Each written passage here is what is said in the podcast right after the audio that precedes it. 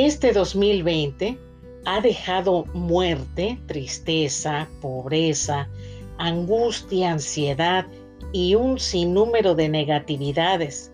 Pero de todo esto adquirimos experiencia, fuerza, fortaleza y diferentes maneras de resolver las cosas que se nos van presentando día a día. Mi deseo es que todos y cada uno de ustedes vean esa luz, esa claridad al final de este oscuro túnel, el cual todos vamos recorriendo de distintas maneras.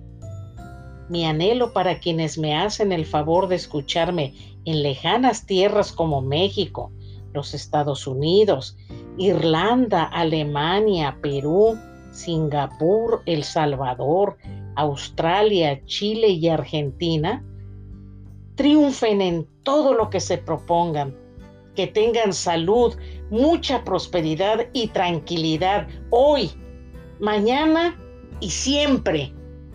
Hasta la semana entrante.